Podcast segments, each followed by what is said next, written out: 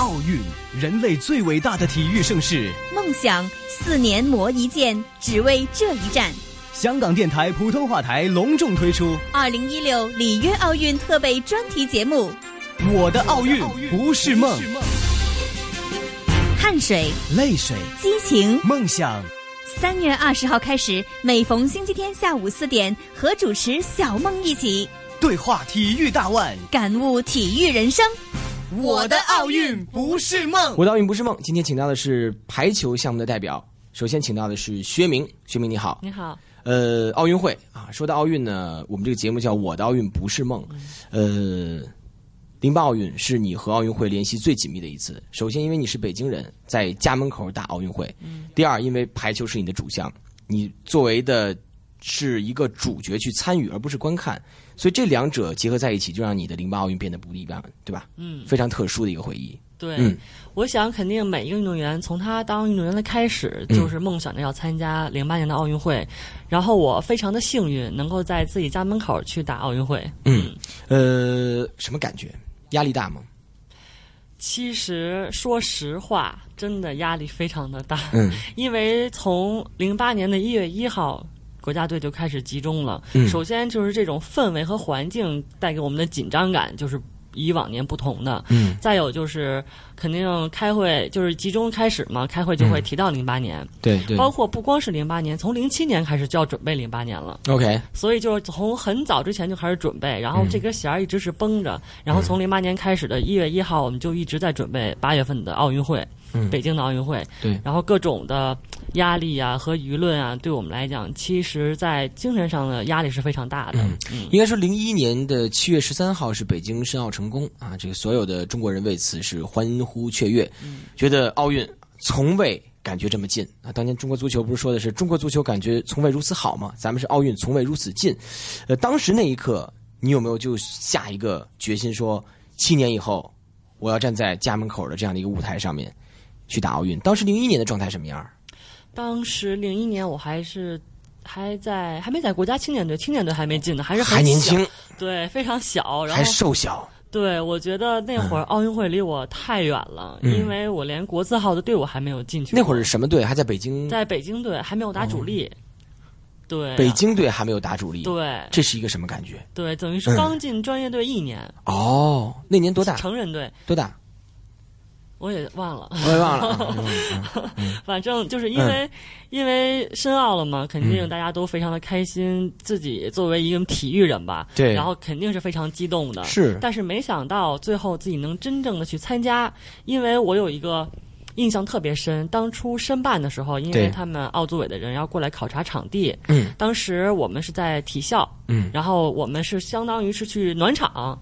我们是一帮运小的运动小孩运动员嘛，当时去去暖场就在首体，首体啊，对首体我们当成分成两波来在这个首体打比赛，然后为了来体现这种比赛的这种氛围，场馆氛围。啊，然后那时候奥组委的人就过来来看这个场馆。哦，当时我还这可能是我那时候离申办奥运会最近的时候，OK，离零八年的奥运会，嗯，但当时还是对这种东西是没概念，对，而且不可能。太远了，太远了，嗯，太远了，呃，但是多多少少会有一个感觉，因为你当时已经参加排球项目的一个训练，当时训练了多少年？大概五年，五年的时间，你至少会认定这个项目了。对，就你跟一个人男人在一起五年，你差不多也认定他了。嗯啊，你在早就结婚了吗？早就结婚了，也不好说啊。呃，已经认定这个项目的情况下，嗯，你就一点点、一点点的目标都没有。当时最大的目标是什么？我最终的目标是参加奥运会，但是我没有想到七年之后我真的能够去参加。就当时肯定有这个目标在。对对，OK，嗯，跟家里人有聊过吗？第一次你看奥运是什么时候？嗯，关注到奥运这个词汇是什么时候？第一次关注到奥运这个词是我打了排球以后。哦，你没在电视上看过？没有。哦，因为那会儿太小，我因为那会儿太小。家里有电视哈？有啊，行，那还可以。对，因为。打排球也是因为我的个人当时身高比较高，跟同龄孩子比。你身高多少？我那会儿是一米六八。那会儿一米六八啊，就是你那会儿是现在很多女生的梦寐以求的身高。可能吧。啊 然后因为家里人觉得哎个子比较高，当时有教练来挑人，挑到我了。那这很好挑嘛，我也能挑你。对，就是全班大家同学站起来，哎，对对，就行，那最高最高，哎，对对就只要视力没问题，基本就选你。对，然后家里人也问了我的自己的意愿嘛，是去打球还是继续上学？因为挺尊重我自己的想法的。是，但是那会儿小孩子可能更喜欢去玩儿，可能那会儿觉得嗯，排球可能对我来说就是玩儿，就体育课兴，趣，每天都在上体育课。对，对，那会儿然后所以就选择了排球。嗯嗯，就这么选择了，对，嗯。但是你这种状态之下的无意间的备选中，是所有基本上运动员的一个呃开始。嗯。没有人说三岁我要成为什么，我要成为什么，基本上都是被选择。但最重要就是被选择之后，这个决定是不是正确的？呃，是不是被选择之后，家里人就同意你去决定打排球？因为我认为啊，就是可能比如北京啊、上海、广州一些大城市的家里人，可能当自己的子女去选择体育作为他们的一个人生的奋斗目标的时候，都会迟疑，因为毕竟咱们这教育也这么好，北京大学这么多，嗯，是吧？就很容易就能考到一个不错的成绩的情况下，为什么文武双全都可以的情况下选择了武？请作答。我觉得最关键的问题还是在于家里的支持，嗯嗯，就是但他不盲目吧？就是他也得判断一下吧，就不能瞎支持啊。对，就是因为我自己个人的身体条件在这儿呢，嗯也是有优势的，不可能说我就是完全没有优势，然后就去就去打排球了。嗯我觉得一定有，还是有我自己的优势。就你要现在才一米六八，或者零八年还一米六八，就可能对，骂谁呢？是不是？嗯，就这种感觉。嗯，在家里人是支持的，对，是充分支持呢，还是表达不反对，还是说你一定要去？不反对。我就不反对。嗯，那怎么完全完全是按照嗯我自己的去意愿去选择。OK，但是会不会有一种下海的感觉？就是 有一种从商的感觉，把所有我觉得，搭进去了。我觉得正因为是我自己的选择，所以嗯到后来，在我遇到很多困难的时候，我没有退路。没有退路。对，嗯因有因为有可能很多人觉得啊，我当初选择这个是因为家里人帮我选择的，父母帮我决定的，我为什么要做它呢？很被动。现在对很被动，但是我这个没办法。我后来我回想一下，可能就是因为这个原因，我自己必须要咬牙坚持，像是破釜沉舟一样。咬牙坚持，咬牙切齿。呃，你刚刚说的“困难”这个词是运动员必须面对的一个东西。你要一帆风顺，那是玩游戏，玩游戏都不一定一帆风顺。对，呃，你认为你最大的困难出现在你哪一年？我觉得在不同时期会有不同的困难非。常标准的答案。对，就是嗯当我在刚接触运动的时候，最大的困难可能就是挑战自己，突破极限。哇，你你你啊，这个你做广告呢？不是真的，这挑战自己突破极限还有四字短语吗？再来一个。总总结的，因为嗯毕竟从一个普通的孩子，你要作为一个运动员，首先就是要挑战自己，是要不停的突破自己的身体极限，才能当为成为一个正式的运动员。同意同意，再有就是克服伤病。嗯到后来成人队以后，因为随着运动量增加，没错。包括这些呃每天的重复训练，嗯，我觉得最大的问题还是克服伤病。是不是你老哭啊那会儿？会吗？嗯，女孩子嘛，可能在伤病问题上还是会就掉眼泪，是疼哭了还是这个被骂哭了的多？委屈哭的。委屈哭怎么委屈啊？就是嗯，因为本身可能你有伤病，想喝妈妈熬的粥是吗？没有啊啊，不要不要带动我的情绪，就是可能你自己有伤病了，但是嗯你自己的想到达到的目标，嗯，你但是你的身体做不到。哎怎么一说妈妈你眼眶湿润了？啊其实不是不是，就是赖你。我跟你说吧，啊就是啊，当你就想起当年的痛了是吧？不不要打岔，让 我让我培养情绪。就是你当你嗯快点给个特写，这个眼眶湿润了。其实是晃的，我跟你说。当你有自己的目标，然后但是你因为伤病做不到的时候，这个时候特别的委屈。怎么哭呢？当时就就真的是一个人在墙角那种传说中电影里的这种对白，我一个人蹲在墙角里，不停的抹眼泪，一张一张的纸巾抽出来，像在便便的时候跟卫生纸一样那样的水，对对对就，就真的哭，真的哭真的哭。啊！那种哭是是是这种是为什么呢？就是觉得委屈，我为什么要选择这个项目？还是说，妈，你当时怎么不拦着我？不是，我觉得嗯我为什么要受伤？那你问谁呢？这是你自己的问题啊。但是嗯哎，不可避免的嘛。对，不可避免，你怎么还会？我以为是比如说教练啊或者队员配合之中出现一些问题会哭啊，嗯。不是这么简单。不是这个，嗯。其实很多方面，因为可能对我来讲最大的可能是商品原因，因为配合上，我可以说我跟二传之间的配合还是一直都不错的。嗯嗯嗯。嗯。再有就是技术上遇到难题的话，嗯。我觉得这个也比较好解决，你自己多想一想就好了嘛。嗯，对，唯一因为是业务问题，这是。对对，这些啊都是可以解决的，但是伤病是解决不了的。嗯。嗯，没有办法。呃，在运动队受到委屈，我们大家最想要做的事情就是把这种压力释放，或者把这种难过和委屈去转达，也不是转达吧，就是传递出去，嗯。就让别人一块儿委屈，哈哈，就是呃，有没有说一般委屈的时候给家里人打个电话？没有，啊？就就自己扛，对，女孩儿哦，嗯，嗯。因为嗯。如果我跟家里说了，家里会比我还难受。嗯，因为我小的时候说过一次，就是发现。发现，嗯，我我发现我爸爸妈妈好像比我看着还难受。就第一问题得不到解决，第二反而更多人难受。对对，增加了更多的这些负能量。嗯，这困难里面第一个叫做伤病，对。一直要战胜的困难，对。呃，一辈子都要战胜，对，对吧？第二个呢？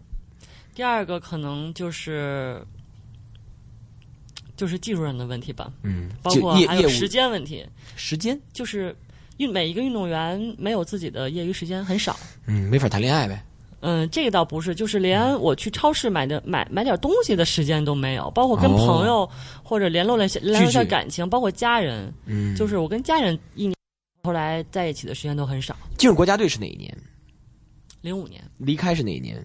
一一年，六年的时间，这六年我们如果三百六十五天算的话，这几千天的时间里边，你觉得你到了一个什么样的程度？就比如说，最久多长时间不跟朋友怎么样？最久不多长时间不跟家人怎么样？我一年可能只有一个星期的时间能跟家人朋友在一起。哇哦，嗯，嗯，那这种付出你觉得是值得的吗？我觉得是值得的，你还犹豫了一下，嗯，因为我想了一下，你可能会问，让你重新选择一遍的话，你会不会还会选择排球？不会不会，那不是我们 做问的问题啊，这问题太太 low，嗯啊，不是，但是这种这种事儿才容易委屈啊，就是我选择了这个项目，然后哎呀啊，但是我得到了很多，嗯，因为我得到了跟我同龄女孩子所没有得到过的东西，比如说，包括我的眼界，我看过我看到的东西、和我走过的地方，嗯嗯，包括我经历的事情，对，我觉得都是可能跟我同龄的人不太能接受到的。嗯，第二个困难叫做技术上的一些突破，这个是第二个问题，就是关于时间上的一个问题，没有更多的时间去享受和同龄人去怎么说共度的时光，用一样的状态。但是你也说了，有得必有失，有失必有得，得到了的是看到了、做到了很多别人得不到、看不到的东西，这是第二个。第三个呢？第三个可能就是对于外界舆论的压力吧。嗯，媒体 讨厌的媒体，嗯，你们这些媒体人啊，就是我 可能一开始没觉得，但我进入了国家队以后，嗯嗯。然后因为可能接触媒体啊，在大众面前露脸的机会很多，嗯。包括我们打比赛，是。可能都有人会有人对你品头论足，对你的技术，包括你的成绩，还有你的发挥，嗯。来做一些他们认为很专业的评价吧。嗯嗯，人家会会说什么呢？有有有说说你力量不足呃，对，是吧？我觉得我做排排球生涯从我开始到结束，就说力量，对，一直都是属于力量不足。但是我想说的是，副攻这个位置不是靠力量来取胜的。哎，好像我发现这一次我们访谈做完之后啊，这个有一个共通点，就是大家所有运动员在说到中国体育的这种变化的时候，说到自己的心路历程里边，都有一个不得不提的东西，就是网民、网友和球迷的不理解和不明白和不懂，对于这个项目的一些不懂不理解，这种东西当然要进步了，但确实是有一些评价是不能说不客观了，已经是不专业了。嗯，我觉得这个问题可能就出在中间传达的这个过程当中。谁传达谁？就是可能我们作为运动员，然后我们有一些专业的技术，然后在中间传达的时候，可能出现了一些误解，然后让观众或者是球迷朋友认为啊，嗯，他就是这样的。嗯。但是其实的，我觉得还是需要一些更专业的传达吧。呃，但是我还是认为就，啊啊，你是说解说有问题？没有啊，哦哦哦，我懂了，我懂了。传达有很多方式。比如说，这埋雷呢是吧？不是，我我是认为啊，就是因为我觉得运动员在我心目中一直跟这种演艺圈的人是不一样的，因为这个演艺圈舞台就是全部，就你要让每一个在座人都喜欢你，高兴啊，送花送酒。呃，但运动员呢，呃，我认为啊，让观众高兴是第二点，第一点呢是拿出成绩。嗯如果拿到成绩，观众自然满意，这是一个顺水推舟的事儿。嗯，第二，如果要是调过来，就是让观众满意，没拿到成绩的话，自己这个心坎过不去。对，就是你说全世界都特别喜欢我，但是我永远拿了二百年的老二，那你说你自己是高兴还是难受呢？肯定是难受。对吧？一面墙两百块银牌，对，能一样吗？嗯，所以第三点是，呃，和媒体和观众的交流之中嗯可能有一些障碍。嗯，有没有第四点没有了。困难？就这三点是最重要的嗯三点。嗯，你没有提到的一点是在北京打奥运的时候的一点，就是谁都希望在家门口是耀武扬威的，对对吧？这个啊，主力啊，这个最后一个绝杀球是我扣的，啊，这个怎么怎么样吧，反正就都会希望是这样，就是每一秒镜头里都有我，每一个球我都参与了。嗯，但零八年你是参与，最后结果是什么？我们拿到的是第三名，第三名。嗯你的你的感觉当然是有遗憾吗？对，非常遗憾。嗯，然后你自己个人方面，当然全队方面遗憾是拿到了季军，嗯，你个人方面没有遗憾。我个人方面嗯遗憾是有的，但是我尽力了。可以说我在每一次上场的这段时间里吧，是包括之前的准备，我觉得我都是全力以赴的。全力以赴，嗯，嗯，所以最后虽然拿到了第三名，但是我还是算是遗憾不多吧，嗯只是名字上的问题的遗憾。嗯嗯，那你觉得这样的一个结果算对你的一个职业生涯有个交代吗？因为我们的主题是我的奥运不是梦，嗯这是你唯一一次职业生涯里边打的奥运会的比赛，而且是在北京，超级有趣的一个、嗯一个一个一个结果。然后最后拿到了，你说没登没登上领奖台吧？嗯季军，你说啊成绩好不好吧？不错，但是那跟这个金相遇还差点，人家你们是铜相遇是吧？对啊，铜相遇，嗯，嗯因为怎么说，当时零八年结束以后，我并不嗯认为这是我最后一届的奥运会。哦，嗯，因为当时自己还没有出现重大的伤病。我的奥运不是梦。主持孟凡旭。当然给你给我们的感觉就是你老受伤，其实不是，其实不是，对就就老重伤，不是，因为我是零九年突然出现了一次很严重的这个膝盖上的问题。膝盖对，嗯，嗯但是零八年结束以后，我觉得我当时个人的状态，包括我的这个技术水平的掌握程度，我觉得我还可以再参加对，再参加一届奥运会。所以当时零八年结束以后，我最大的感受就是我要在下一届把我们的失去的金牌夺回来。嗯嗯嗯就当时想的是零一二年去复仇，对，但为什么一二年没复仇成啊？就是因为零九年出现伤病了，这个伤严重到什么程度呢？严重到要做手术，然后影响到我的职业生涯。做手术会因为产生后遗症，所以影响生涯，还是做不干净这个手术？对，会很有后遗症，做不干净，因为它是韧带的，算是撕裂吧。撕裂。对，它需要在打开以后，在里面钉那个钉子。哦，所以如果青春能常驻的话，如果你的职业生涯能维持二十年的话，嗯，那就还可以。但是因为就那么几年，最好的生涯，对。而且你膝盖伤了等膝盖，那身体又老了。对，啊，这话能这么说吧？尽管你不愿意承认，没事儿。是这是这意思，是吧？对对对是这意思。嗯，所以有点遗憾，就是一二年没有再能够再续这样的一个状态。对在零八年的东西，你在回想的时候，你觉得这依然是一个非常美好的回忆，对吗？对，包括后来嘛，嗯。后来也是接受过很多媒体的采访，大家会问我，嗯。觉得在我的体育生涯中印象最深刻的比赛，嗯，我觉得可能零八年的奥运会，虽然我没有打主力，但是对。它整个的经历和过程，包括我每个上场的瞬间，都是让我历历在目的。嗯嗯，但是为什么好像就是个子比较高的人，这个膝盖容易受伤，还是在排球项目上？呃，其实不是的，哦。因为膝盖受伤可能在排球非常普遍，但是我的那个我那次是因为可能疲劳过度，因为我们刚从集训这那个漳州集训回来。嗯嗯然后刚下飞机，然后中午中午也没怎么休息，下午就直接训练了，因为要去准备香港的那个东亚运动会。哦，所以你觉得我们在这种所谓这种运动员的身体管理上，可能要再科学一点？对，我觉得可能需要，因为国内的运动员，我觉得最大的跟国外运动员最大的区别就是可能休息的时间不够。嗯，嗯，因但为什么呢？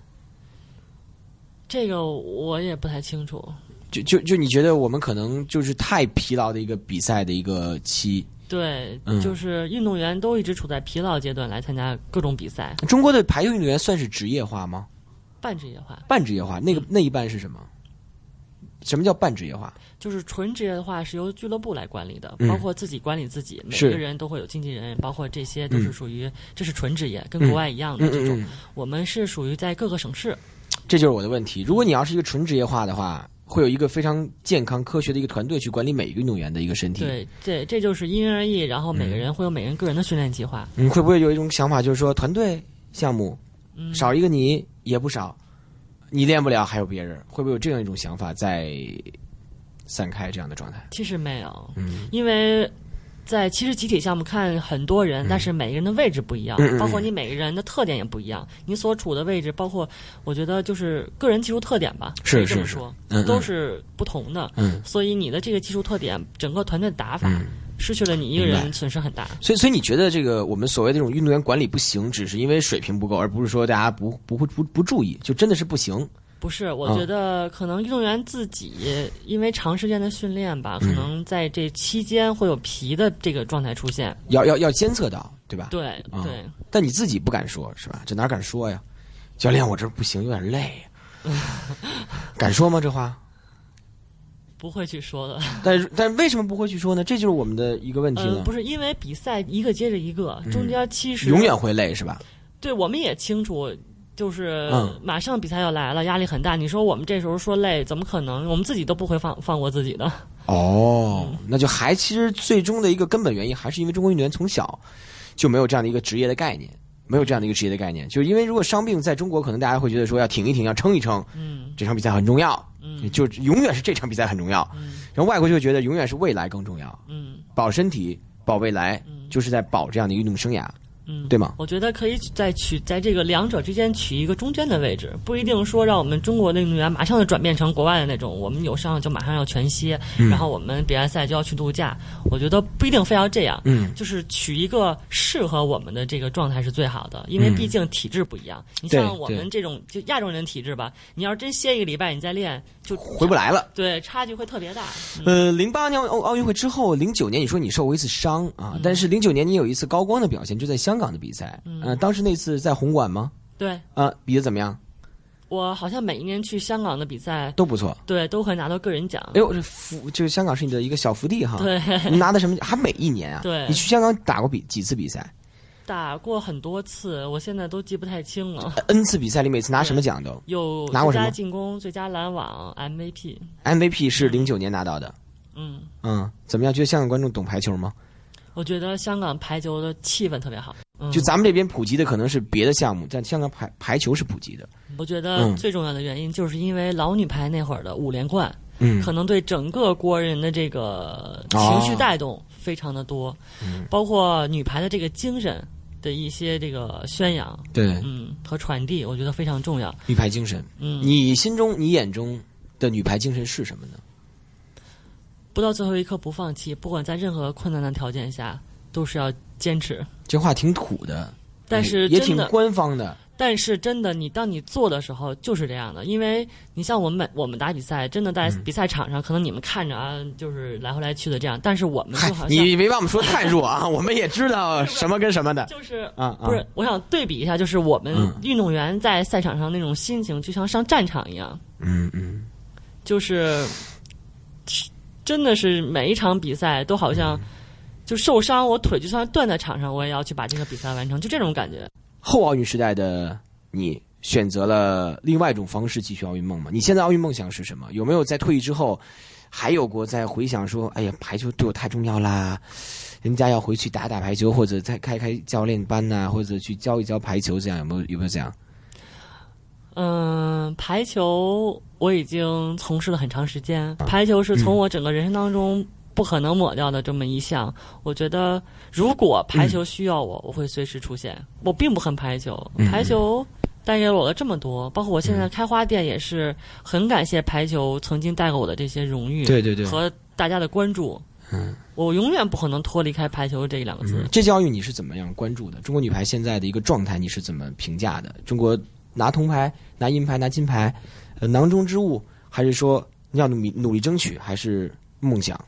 我觉得具体的名次我真的不好说，因为真的队里的情况变化很很快。嗯我觉得还是中国女排还是一直会处在一个高水平的阶段吧。嗯你包括里约跟上次陈忠和说的一样，就是高水平。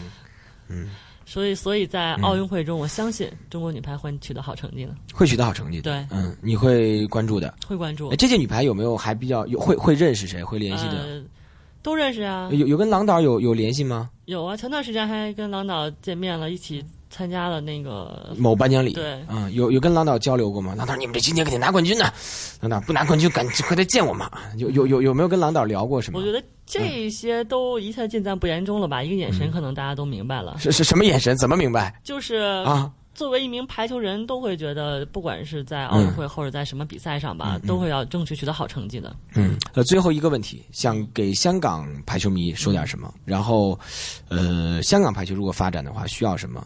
嗯，我觉得应该每个中国女排队员都应该对香港有些话，因为特别特别的一个地方和感受。其实你在中国的任何一个内地的城市里面是找不到一个城市能够给这么大的排球热情的，反而是在香港，嗯，好特殊。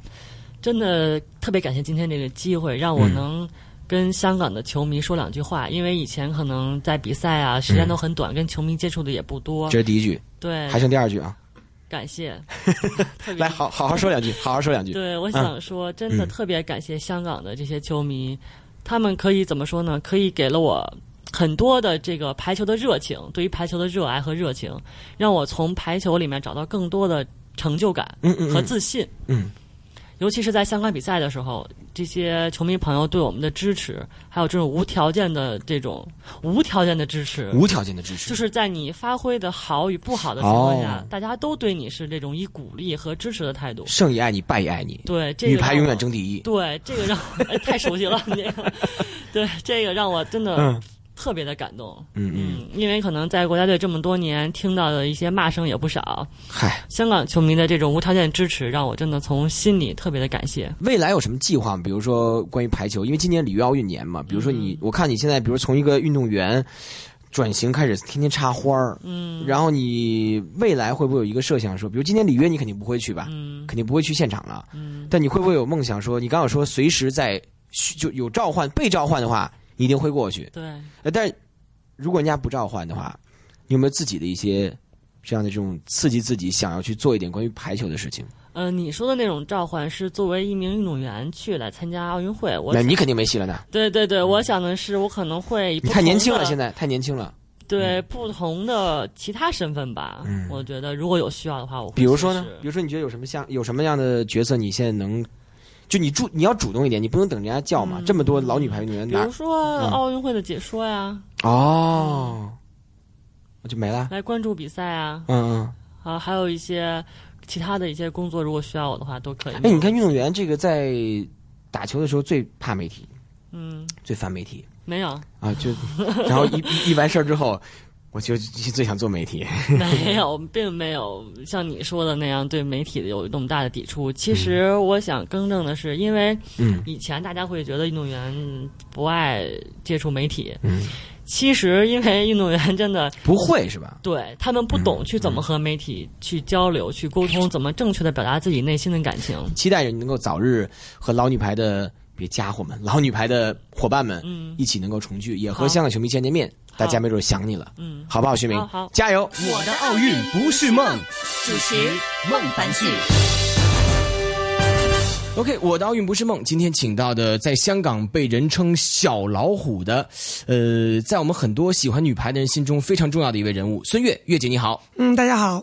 嗯，我的奥运不是梦。我们先点一下题，呃，我们先聊个人吧。你自己个人的奥运梦是什么时候开始有的？嗯，其实。没有说一打球的时候就会觉得啊，我一定要参加奥运会。我觉得对于我自己来说，就是我到了成年队的时候，嗯，我最记得就是那个时候，嗯，打全国的联赛，当时是赛会制，就可以看到。就是代表国家队的一些选手在俱乐部里面，当时不叫俱乐部，就在省队里面。然后我就，我就看到他们，我就很羡慕，我说 啊，自己能去国家队就好了，因为我啊，当时没有想到去国家队能参加奥运会。当时我的梦就是一步一步，我觉得每一个人都有自己的梦想，但是对我来说，嗯，一步一个脚印比较好。当到了国家队的时候，那肯定。就想啊，参加奥运会，因为当时中国女排一路都是在亚洲是没有问题的，就是说你到了国家队就一定可以实现自己的奥运梦了。是因为很多女排人说到奥运梦的时候，都说有一些人牵着他们走，比如说郎平这个名字，大家都会觉得说，呃，在历史上有一些人是让他们这个奥运梦的这个所谓的一个梦境开始有点慢慢舒展开来。哎，原来梦想是可以实现的这样一个过程。那我自己啊，这个不怕暴露年龄，我是九六年看第一次奥运会。当时我比如对这个王军霞印象蛮深的，就跑完步以后拿到金牌之后绕一圈披着国旗的感觉。你第一次从电视上看到奥运会是哪一年？是什么样的一个感觉？当时对哪一个人留下了比较深刻的印象？嗯，如果说最早接触应该是八四年。八四年啊，当时我十一岁，因为我刚刚开始打球，接触到排球，就是自己去打排球。然后我其实我就觉得，其实排球挺枯燥的。没什么意思啊，基本功都是这样的。后来明白，但我一路就犹犹豫豫，不去一次不去一次。后来就是我记得那个那年的奥运会决赛，嗯，中国对美国，然后我我本来去游游水的，当时其实电视不是很普及，我就在我记得我们在那个游泳池的边上有一个很小的电视，大家都在那边看，然后他们就叫我，哎。他没有叫我孙悦，叫我小月，因为我妈妈在那边上班。他说：“小月，快你过来看，你妈打排球的。”说：“哎，中国女排。”我说：“中国女排奥运会啊，决赛，你过来看吧。”然后我当时就几个脑袋啊，我钻到前面去，我小嘛，往那边看。当时给我印象最深的就是郎平和孙静芳，因为郎平是打主攻的嘛。那然后孙静芳是我们江苏人，是。然后我就觉得这两个人对我印象非常深刻。看完比赛之后，然后我就觉得，哎呀，原来打排球可以打成这样的。哦。我当时就一下子好像对排球的。这种兴趣或者那种向往，就会一下子就让自己觉得啊，我也要打排球，因为我之前也打排球，所以我就对于我自己来说，我觉得是让我踏入排球门的一次比较一个比较更真实的一次接触，让我自己就是决心决定去打排球，要从业了。嗯，但那一年之前，你是在一个什么样的状态？是开始接触，还是已经比较深入的去学习和练习排球？当时因为我很小的时候，我爸爸妈妈都是排球人。我很小的时候就，嗯，跟我爸爸，爸爸是教练嘛，嗯，然后我就跟着他在排球场，可能天天跟排球有接触。当我真正要我妈妈说，哎呀，当时九岁吧，嗯，说啊，你可以去打排球了。嗯，然后我去了三四次，放了学去，我就不喜欢，然后我跟我妈妈说不去了，因为痛啊，刚开始打球会痛嘛，然后又很枯燥，就是对着墙，哦哦，怎么样，一下一下一下，我就觉得我不要去，我不好玩。不好玩啊，就就就没去，停了。然后看完了那个时候，看完女排的比赛，就是冠亚军的决赛，是拿到冠军，我就当时觉得，哎呀，打排球可以这样的。然后我就觉得，哎呀，我自己我也可以啊，因为我自己也是，当时就是觉得，是是，嗯，可以，真的是自己完全就可以去在。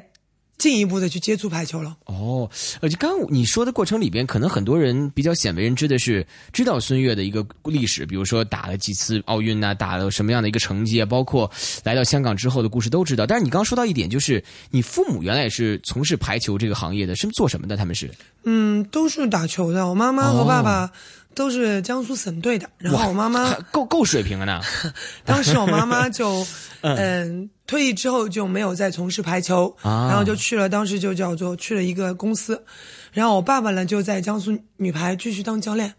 哦，对，这就排球世家可以这样讲。嗯，应该可以这么说。但是直到八四年看到郎平、看到孙晋芳在打球的时候，你才真正觉得说，哦，我之前练的这个所谓枯燥的玩意儿。原来 turn out to be 可能会成为一个我最终的事业，那一次是一个转折点，是吧？应该可以这么说，因为就我原来就特别不抵触，嗯，到不抵触，然后因为可能排球就是这样，你开始基本功扎实之后，你可以上网打球的时候，就那种兴趣就不一样哦，就是你可以玩，可以是是是两边打的时候就特别喜欢。其实我后面。基本一一年多吧，大概一年多的时间就是基本功，之后就可以扣球，可以上网打对抗的时候，就特别感兴趣。明白。八四年那一年你多大？十一岁。十一岁开始，哎，奥运。我的奥运不是梦吗？开始对奥运有一些这种萌生了一点点小感觉，并且开始对排球这个项目，可能说已经萌生了一点点说我要跟他在一起一辈子的感觉了啊。嗯，可能吧。那一年开始十一岁，呃，之后哪一年进的国家队？国家队是十九、十八岁，应该是十八岁，就快十九岁了。我是九一年年底了。十八九岁那会儿，是不是已经开始，就是对于奥梦奥运的这种梦想的这种追逐，感觉更加的深入了？但。嗯，没有，因为当时我记得去国家队的时候，我就觉得，因为我们当时我们江苏队属于就是水平比较，整个队伍的水平比较低。嗯，然后呢，去国家队，因为我也小嘛，确实很小，因为十八岁，国家队的都当时可能大我七八岁，然后我就觉得自己可能因为九二年接着九二年就奥运会了嘛，对，我就觉得自己可能也许没有机会参加那一届的奥运会，嗯，太小了，太小，而且我觉得那些姐姐，因为我当时我刚打球的时候见到他们。他们依然都还在国家队，我就觉得哦，可能真的水平不够嘛。臣高攀不起啊！啊，对，我就觉得哎呀，而且我我我自己比较念家，我当时就嗯不太想离开南京，不太想离开妈妈，然后我就不太想去国家队。哦。啊，当时是因为我就觉得自己没机会，就不如迟一点，等奥运会结束之后，下一届在组队的时候再去。哦，不，但是你这机会对啊，总是就是一样，就是你这么说。后来我们教练就跟我说，你不去怎么知道你有机会去？人都你没有拼着，对啊，你去了才可能有机会去参加。如果你不去，你机会都没有。他说你机会那么难得，人家都拼着去啊。就像你说的，干嘛不去？后来我妈妈其实我妈妈很希望我去，嗯嗯，但她没有说 啊，她就一路说，哎呀，嗯，不怕啦，妈妈会给你打电话啊，哦啊，那么近，妈妈会来看你啊，就一路哦就支持我，就一直因为大概有两个星期的时间，我一直一直一直就很犹豫啊，闷闷不乐心啊对啊中有事儿 是这样的。啊，然后后来就过了两个星期，因为离集合的时间是。也也，他有个集合的时间嘛，然后我就决定哦去吧，试一下。嗯我一直有一个观点，我觉得运动人啊都不容易，运动的女人更不容易。就是其实女性明显这个所谓的这种情感的这种敏感度是高过男性，当然男性也对于情感有这种所谓的这种啊自己的这种独特的观点，但是我觉得女性可能更加在乎家人的感受，或者说有时候女孩更黏妈妈啊，或者说更喜欢在家里的床上躺着，不愿意哪儿都不愿意去，所以运动人在。成长的一路上，一定是经过了这种，我们不能叫他撕心裂肺的撕心裂肺的难过，但至少是有一些痛楚在的，一定是牺牲了一些东西，呃，才能够成就另外一些东西。我们上半集请的是这个薛明，可能比你小的一个小师妹，她就跟我讲，就是说，确实当时她是一个北京孩子嘛，她说就很难想象这个离开北京的家去其他地方去比赛。我说你还好，有时候北京集训就在北京，你这集训完了还能回家。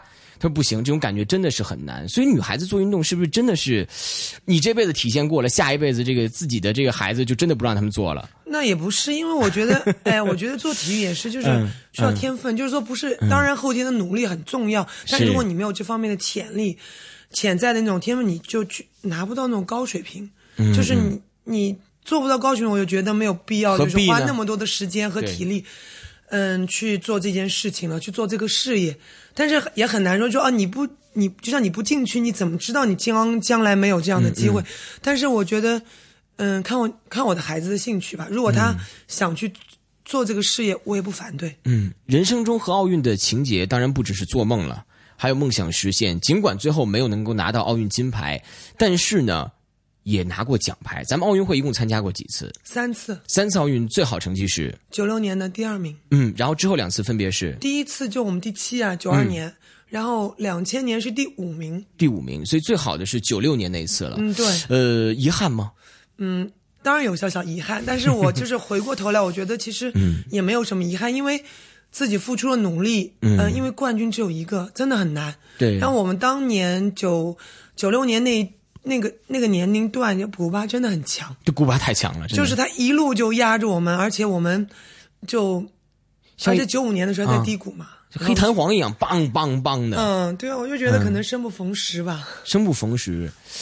因为运气和技术，我觉得还都很重要的。就如果你当时你自己的水队伍水平很高，但是有其他的选手比你更高的话，你可能也不能够圆自己的冠军梦了。嗯，所以就也是看自己的水平，也是看同年龄段的就是这个同那个外部的环境，你所以你觉得这个当时没拿到金牌有自身的原因，当然更大原因可能是因为对手确实强。嗯，当时你觉得嗯。回头冷静分析，我们当时比赛前都分析，如果两边同时正常发挥水平，我们是赢不了古巴的。赢不了？OK，所以就、哦，就到这份儿上了，就到这份儿上，就赛前不能说示弱，但是其实心里边知道这个实力的差距在。嗯，球是圆的嘛，就是很难说，就是说可能在因为对方因为有时冲击嗯、保冠军啦，可能如果在思想上如果有一点点保的思想拼不出来，可能我们拼的好一点都有机会拿，但是我们当时我觉得嗯是有机会的，只是有机会而已。有机会可以拿。拿到两局，拿两局嗯因为我们第一局输，第二局赢嘛。第三局我们当时反击得分，我们十四比十一领先，就十五分就拿到第三局，就二比一领先。三个局点，四个局，呃三个局点。当时因为反击就和现在有点不同嘛，啊反击得分就是要拿球权是不行的。现在如果十四比十一拿一分，很容易了，应该相对来说会容易一点。就当时不是每球得分，是拿球权。反击得分，哦，就是你要发球拿防防守反击得分，哦，就会比较。我们有三个反击机会了，当然有防起，但是最后没有拿到那一分。但如果你二比一领先，可能第三局古巴队心理起变化，或者就算他不起变化，我们第五局每球得分，嗯，也不是美球，第五局相对来说就是是美球，我已经不是很清楚。你这都不记得了，没搞错。第五局因为没有打到第五局，当时就打第四局我们就输了 然后就我觉得机会是有的，就是但是 没有把握住，当然就还是说明自己的技术不过关。还是有点遗憾的，我听得出来。嗯，是非常遗憾，就是但是现在回过头来想一想，我觉得也嗯。没有什么遗憾，因为自己努力努力过、付出过，拿不到真的是没办法。嗯，其实我们刚刚跟薛明就聊过，他就说，其实，在运动员的成长过程里边啊，呃，当然运动员要反思这么多年走过的历程里边，到底哪些东西要、呃平时训练要注意啊，包括自我管理要注意啊，包括在比赛上哪些经验要汲取。但还有一点是要注意的，就是我们整个团队的管理能不能上一些层次。嗯嗯，管理方面，国家队可能我自己觉得啊，就是比较严格，就是限制会多一些。对，因为我觉得，因为作为运动员，你练球，你训练的时候做好，比赛的时候做好，我觉得就够了。那么平时业余的时间，可能可以就再宽松一些，啊，就不要再有太多的限，有些限制。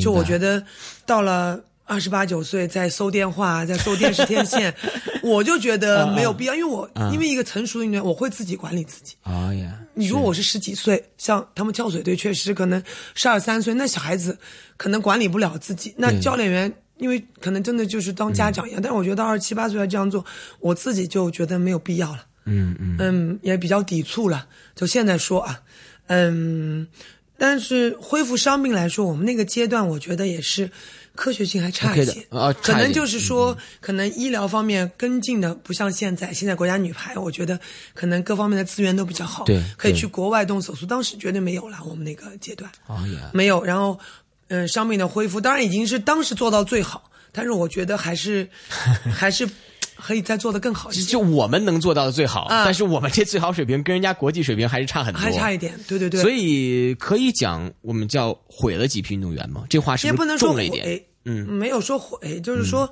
嗯，可能就能够再科学一些。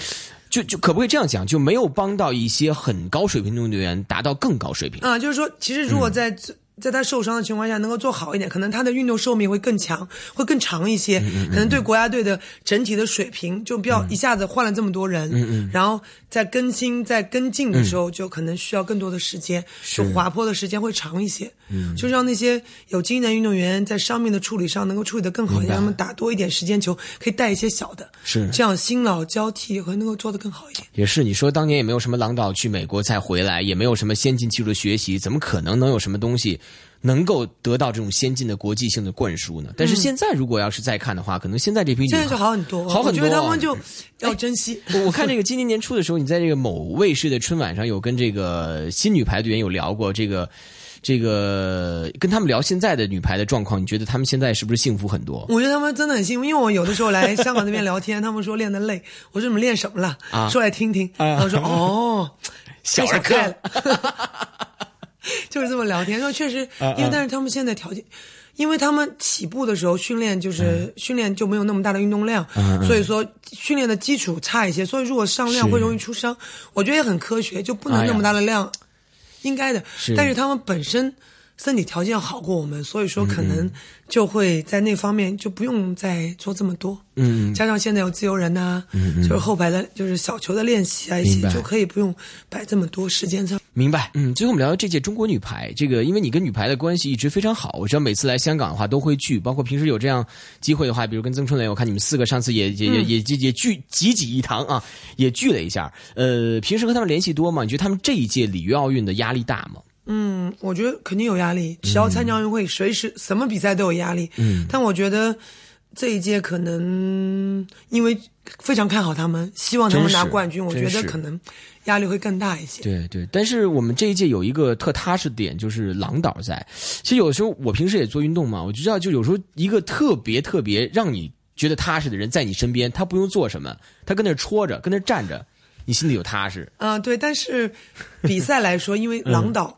他当然是没有问题，但是是运动员去做嘛，嗯就是说可能有的时候受到压力的影响，对面队员、球队发挥，可能自己队员本身可能会有些问题出现，就很难说了。明白而且因为今年巴西是东道主嘛，是而且也强队嘛，巴西一路你看中国女排打巴西是不是都会有费劲费劲，嗯，就是都是输多赢少，嗯，所以说我觉得对于他们来说是一次挑战，是一次挑战。但是你对于这次里奥运的预测是什么呢？你觉得我们拿金牌的概率是到底是不是在这里边概率最大的，还是说跟谁是类似于同等的这个？我觉得中国、巴西、美国。目前来看，这三支球我比较看好，就就平等的啊，对，在平等的位置上，嗯嗯，其他的呢？其他的就是相对来说可能都有差一点点，差一点点。我就说，如果不计所有的客观因素压力，就是大家正常拿出水平来发挥，嗯，就我觉得这三支球队，我觉得可能相对来说会夺冠的希望比较大。明白，明白。所以就是有机会，但是呢，需要大家。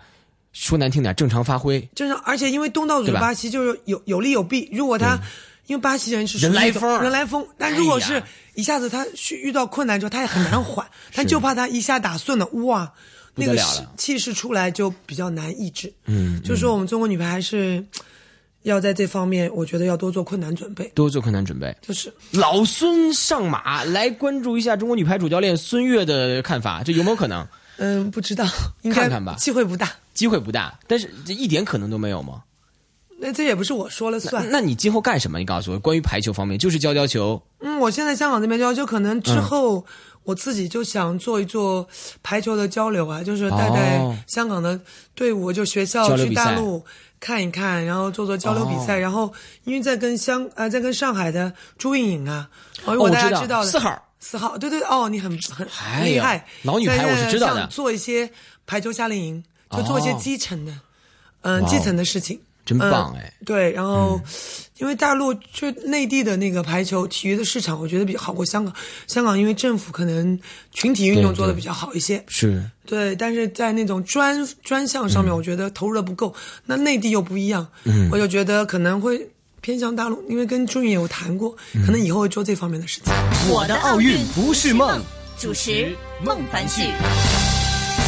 今天在节目里边，除了有两位老女排的队员做客之外，当然还会请到现任中国女排的两位重要人物，和我们简单的聊一聊本次里约奥运的情况，以及对于香港球迷、香港排球的一些看法。首先，在我身边请到的是中国女排队长惠若琪，给这一届的中国女排一个什么样的评价？是处在一个什么样的阶段？呃，我觉得我们球队非常年轻，然后也很有很大的潜力，然后也是每一天都在进步当中吧。希望能够我们成为一支越来越强、越来越成熟的球队。里约奥运之前还有很多站的热身赛，你自己认为在这些热身赛里边，最重要的做的是跟对方是拼死拼活，还是要保存体力？更重要的机会留在一六年奥运会上。觉得我们队伍还有很多需要磨练的地方，呃，拼命这个我觉得是在每一场球当中，我们要体现出我们的精神跟每球必争的这种。欲望吧，所以我觉得只有在这种情况下，我们才能挖掘我们的潜力。今天节目压轴的一位嘉宾，就是我们刚开始在节目里边就念到的。尽管在节目里边今天出场时间不多，但是也要问一问他对香港球迷的看法，以及对这一届里约奥运的看法。有请中国女排主教练郎平点评一下香港的观众怎么样？